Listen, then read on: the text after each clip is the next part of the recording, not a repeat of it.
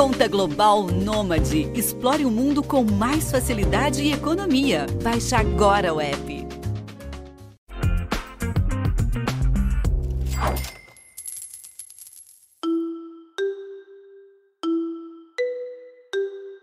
Dar mesada, abrir uma conta poupança e colocar dinheiro todo mês, ensinar sobre o valor do dinheiro. São várias as opções que os adultos encontram para tentar deixar a cama feita para que as crianças cresçam tranquilas quando o assunto são as finanças. Mas um consenso entre especialistas é que a melhor coisa, quando o assunto é dinheiro, é ensinar desde muito cedo as melhores práticas da educação financeira. Pode parecer difícil, principalmente quando os próprios pais não tiveram acesso a esses temas.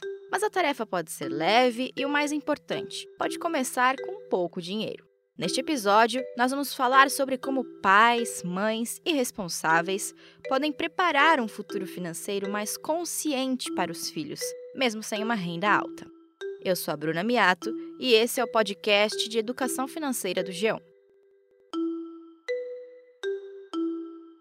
Para este episódio, eu conversei com dois pais e uma mãe que, de formas diferentes, encontraram um caminho para deixar uma graninha para os seus filhos quando forem mais velhos, além de tratar de temas de educação financeira com as crianças. Um deles é o Jean Mello, que é sócio da empresa Ações Garantem o Futuro, a AGF. Ele utiliza o trabalho com investimentos para despertar o interesse do filho mais velho, o Rafael, de 8 anos. Mas antes de ser um pai que pensa no futuro financeiro dos filhos, ele foi um filho que se inspirou no que os pais faziam. Os pais do Jean são da década de 30 e eram mais rígidos quando o assunto era dinheiro, mas ainda assim estimulavam a consciência financeira e a busca por alcançar suas próprias conquistas nessa área. E eu sinto muito que eu fui afetado de alguma forma por isso. Talvez eu não tenha uma, eu não, eu não seja tão restrito igual o meu pai, né? Porque eu tive mais acesso, mas isso sem dúvida nenhuma me influenciou.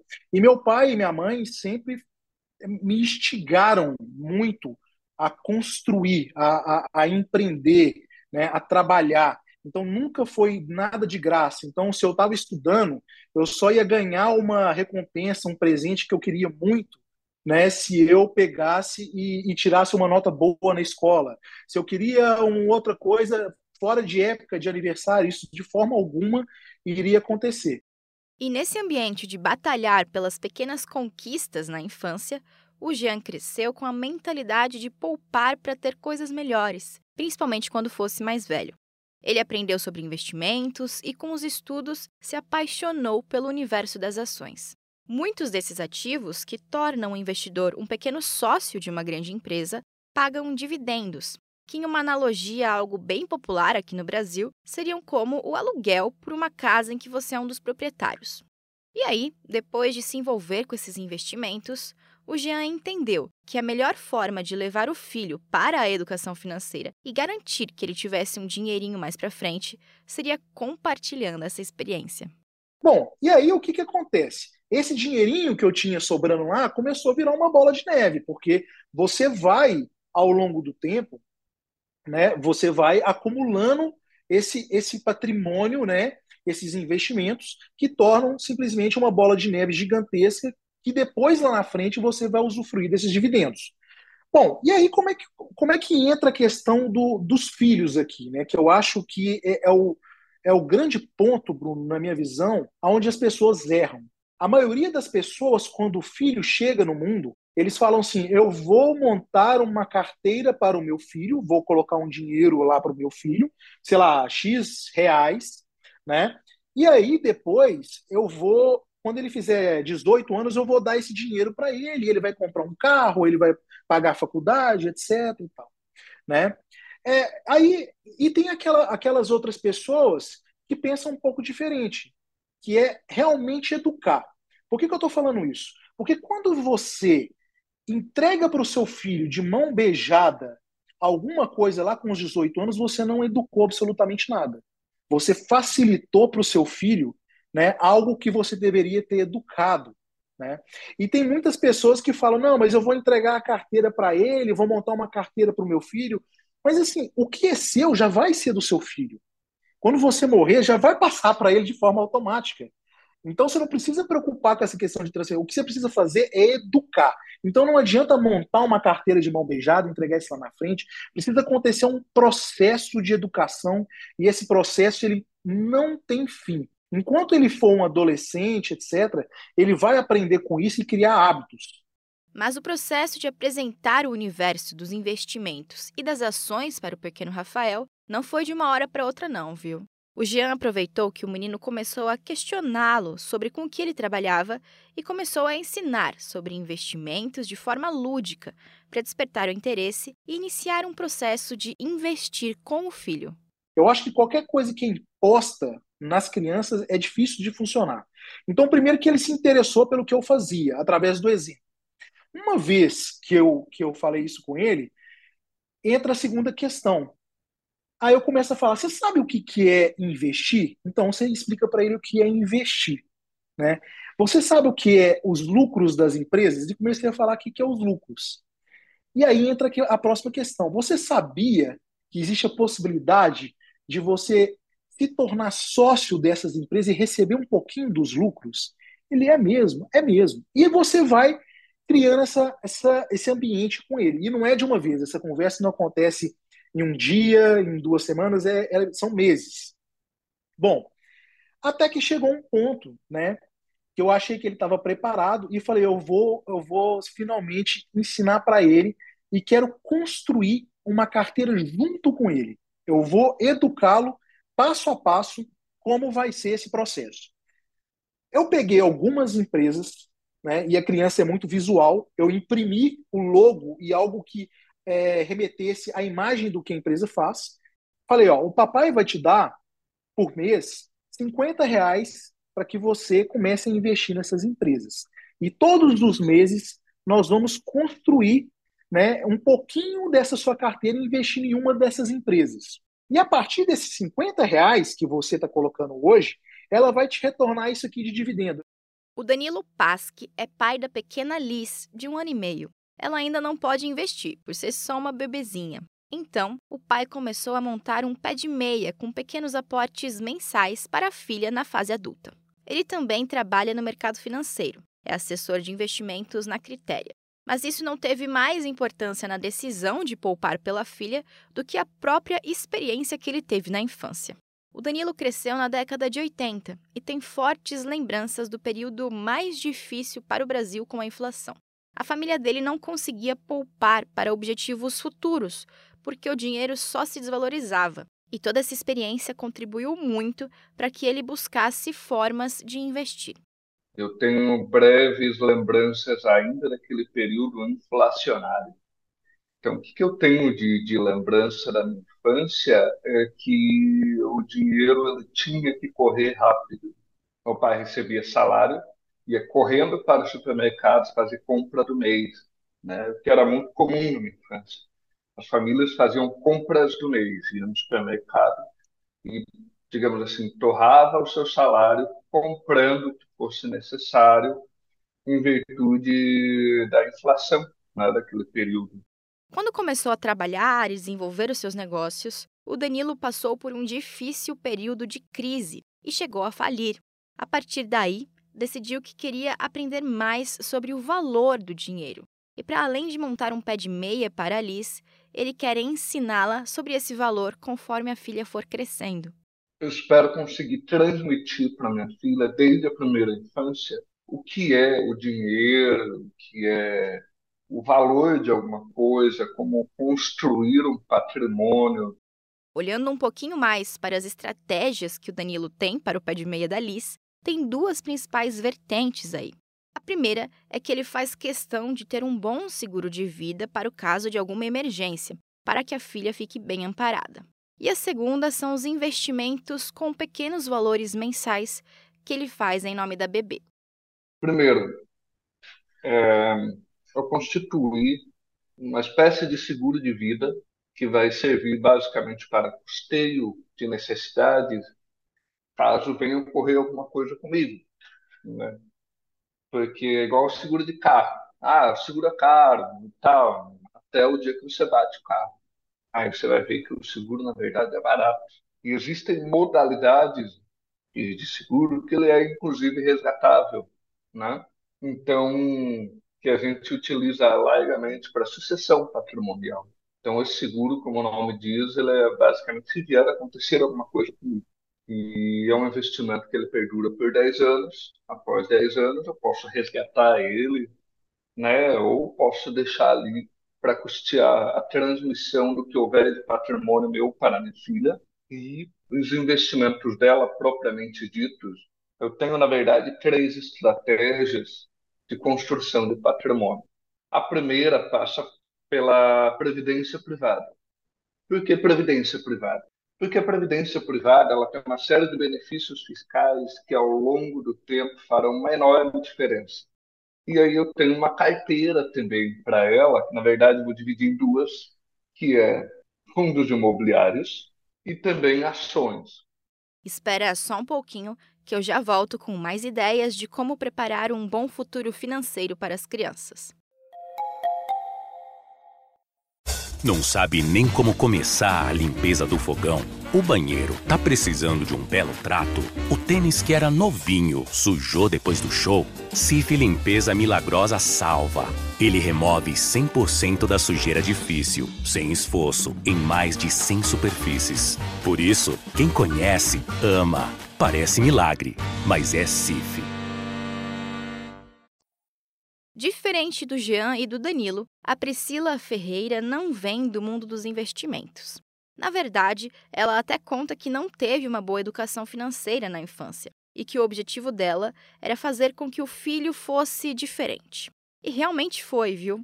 O Gustavo, de 11 anos, é uma criança com hiperfoco e um de seus temas de interesse desde bem pequeno é justamente dinheiro e educação financeira, o que facilitou e muito a missão da mãe.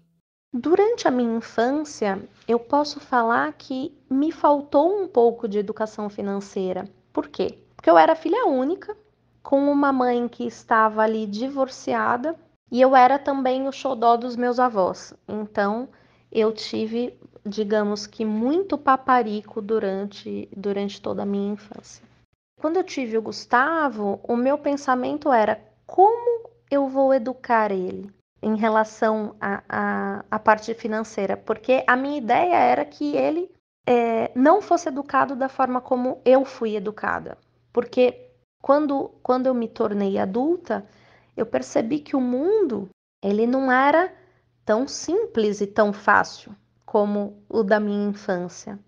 Né? Então, isso acabou trazendo um pouco de sofrimento a mais, um sofrimento que podia ser, ser evitado então, eu, eu não pensei em momento nenhum assim montar uma poupança para o Gustavo, até o dia que ele olha para mim, mais ou menos aos nove anos, eu, eu faço eu faço uma, uma brincadeira com ele e falo assim: Filho, se você for rico um dia, e ele me corta e diz assim: Não é questão de si, mãe, é questão de quando, quando eu for rico.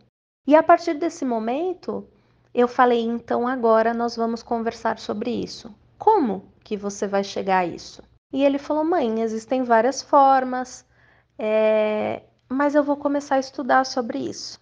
Eu falei, então tá bom. E eu acabei não dando muita bola, porque imagina, era uma criança de 9 anos, né? E passa um passa pouco tempo e ele começa a conversar comigo falando: "Mãe, eu vou começar a investir". Falei: "Investir? Mas investir em quê? Aí ele falou: eu vou começar a investir em princípio em renda fixa. Eu falei: ah, tá bom, que legal. Mas eu continuei não dando muita bola. Até o momento que ele começa a falar para mim assim: Mãe, o investimento XYZ, que eu não vou saber falar aqui quais eram os investimentos, porque tem, tem os nomes corretos, né? É, tal investimento é bom, fundo imobiliário. E eu olhava para aquilo e pensava: uau, ele levou a sério essa questão de, de dinheiro, de poupar e tudo mais. Então, a partir desse momento, eu falei: então, eu vou começar a te dar um dinheiro por mês e você vai começar a investir esse dinheiro. Né? Então, a gente abriu ali uma conta para ele, onde todo mês ele faz o investimento nesse banco com uma carteira diversificada de investimento. É, então, o que eu tento sempre passar para o Gustavo é que ele dê valor a tudo que ele poupa e a tudo que ele ganha, porque é só assim que ele pode chegar aonde ele quer chegar. Depois da nossa conversa, a Priscila me contou pelo WhatsApp uma história legal que eu quero compartilhar aqui com vocês. O Gustavo, como um bom pré-adolescente dessa era tecnológica, começou a pedir um aparelho celular de um modelo específico e bem caro. Como a mãe já incentivava esse hábito de educação financeira, a decisão de comum acordo foi que ela continuará com os aportes mensais para o pequeno investir até que ele tenha a quantia suficiente e use o dinheiro com sabedoria. Por ter uma renda que varia de mês em mês, a Priscila não dá sempre a mesma quantia para o menino, mas sim o quanto o orçamento do mês permite. O que importa é que, mesmo aos poucos, ela está construindo o hábito de poupar e investir com consciência com o filho desde muito cedo. Então, hoje, pensando no futuro financeiro do meu filho, a, a forma que eu consigo né, levar para ele algo de muito bom é esse incentivo em relação a poupar dinheiro e o incentivo em relação a pensar em fazer dinheiro. Então, o que, o que eu sempre falo para ele e eu mostro para ele com o exemplo da minha vida é que nós temos que ter mais do que uma fonte de renda para que a gente, a gente tenha uma vida um pouco mais tranquila e tudo mais. E eu realmente acredito que o futuro financeiro das crianças está numa boa educação dos pais, né? Então, que os pais possam incentivar essas crianças a pensar de uma maneira construtiva, né? E não de uma maneira tão imediatista, digamos assim. Porque uma coisa eu sempre falei para o Gustavo, que é a gente brinca, né? O Gustavo, Gustavo gosta bastante de ciências, gosta bastante de da, das questões do cérebro e tudo mais. E eu sempre falo para ele, eu falo, filho, você não pode focar em dopamina de curto prazo, você precisa focar em dopamina de longo prazo, né? E aí é quando eu explico para ele. É, e isso eu deixei muito bem claro, é uma coisa que hoje eu acredito muito, que durante a minha infância eu não acreditava, trouxe para o começo da vida adulta, mas que hoje eu acredito que as coisas elas precisam ser cultivadas dia a dia, né? Então é diferente, por exemplo, eu, eu sempre explico para ele a, a, tal da dopamina de curto prazo é quando você você começa a trabalhar hoje num emprego novo e assim que você recebe o seu primeiro salário, você vai lá e compra o celular do ano, sem nem poder pagar por ele. E aí eu mostro para o Gustavo que, na verdade, a questão mais legal da coisa é você ir poupando, né? E aí eu brinco com ele e falo: essa é a dopamina de longo prazo, que vai demorar para esse prazer chegar, mas quando esse prazer chegar, ele vai durar. Mesmo sem a experiência do mercado financeiro, a Priscila conseguiu, como mãe, entender exatamente as melhores recomendações para que o filho tenha uma relação saudável com o dinheiro ao longo da vida. Ensinar sobre educação financeira, sobre o valor do dinheiro e a importância de poupar para o futuro. Fazendo uma reflexão da minha própria vida, meu pai nunca economizou. O que, que eu quero dizer com isso? Meu pai nunca dispensou esforços para gastar o que ele pudesse para me dar a melhor educação, plano de saúde, uma boa alimentação. E eu hoje entendo, concordo, a melhor coisa que você pode fazer pelo teu filho, mais do que mil por mês, cinco mil por mês, mais do que isso é a educação. Sem sombra de dúvidas, isso tem um, um valor maior do que o próprio dinheiro em si, né? Então, se eu pudesse dar uma dica, seria eduque seu filho, sabe? No sentido de que já tem muito dinheiro, mas ele não sabe lidar com isso, vai falir, vai perder tudo, né? E a partir do momento que você educa a lidar com o dinheiro, fazer as coisas, eu acredito que o seu trabalho vai ser muito, muito mais fácil lá no, no seu futuro. O Jean compartilha do mesmo ponto de vista da Priscila e do Danilo e concorda que o que importa não é o quanto de dinheiro os pais colocam, mas sim desenvolver o hábito, que tem muito poder quando adquirido na infância. E essas crianças que estão entrando hoje, elas têm o tempo a favor delas. E a gente tem como pai, como pais, a gente tem a obrigação de aproveitar essa variável que eles têm a favor. Então, se ele começa muito cedo, mesmo que seja com pouco, que seja com. É, se você acha que 50 reais é muito, corta um zero, começa com 5, começa com 10. Né? Mas o importante é você é, criar esse hábito, enraizar esse hábito de investimento, de gastar menos do que ganha, né, e construindo esse patrimônio com base no tempo que ele tem a favor. E nesse momento que as crianças estão começando, você educar essa frequência, né, é, é, essa questão da parceria de sócio, é, colocar, investir todo mês esse hábito, é muito mais, impor, mais importante do que o preço necessariamente que você vai pagar na empresa. Poupar um pouquinho por mês pelos filhos, inclusive, pode ajudar muito em situações inesperadas, em que as coisas fogem do controle dos pais e são diferentes do que tinham imaginado. Quando eu comecei a investir, eu procurava a liberdade, a minha aposentadoria, a minha liberdade financeira. Então eu me eduquei para isso e eu imaginei que isso seria para mim lá no futuro. Só que as pessoas, quando elas falam de investimento ou de vida, todo mundo pensa que, principalmente investimento, a pessoa pensa que o investimento vai ser uma linha assim, ascendente, vai ser reta. E assim como o investimento, a vida ela vai influenciar muito os seus investimentos. Então tem momentos que você vai estar melhor financeiramente, então você vai conseguir colocar mais dinheiro, tem momentos que você vai ter vai estar pior. E na vida também, a vida pode trazer algumas coisas para você que vão te derrubar, entendeu? Então, eu tenho eu tenho o meu caso que é com o meu filho menor, né? O meu filho menor ele foi diagnosticado com autismo. E a partir do momento que ele foi diagnosticado com autismo, eu mudei um pouco minha mentalidade.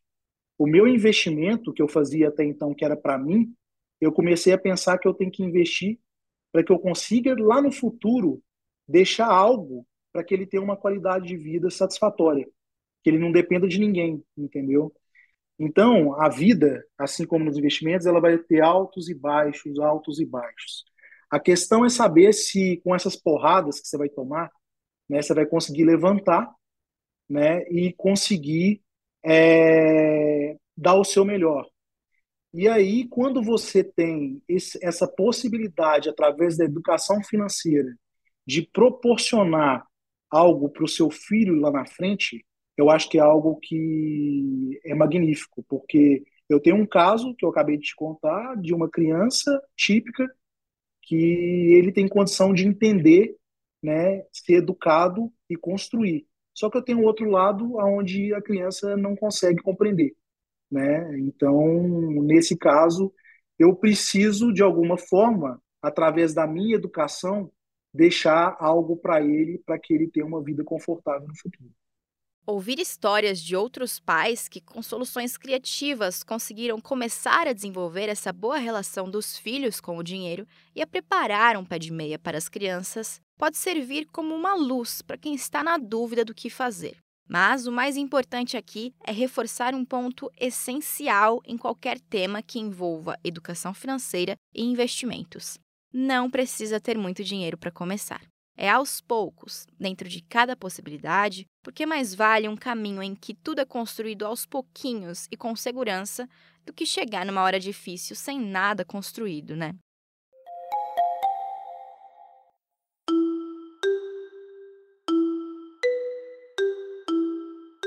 Bom, gente, esse foi o episódio de hoje e na semana que vem tem um tema diferente aqui para você.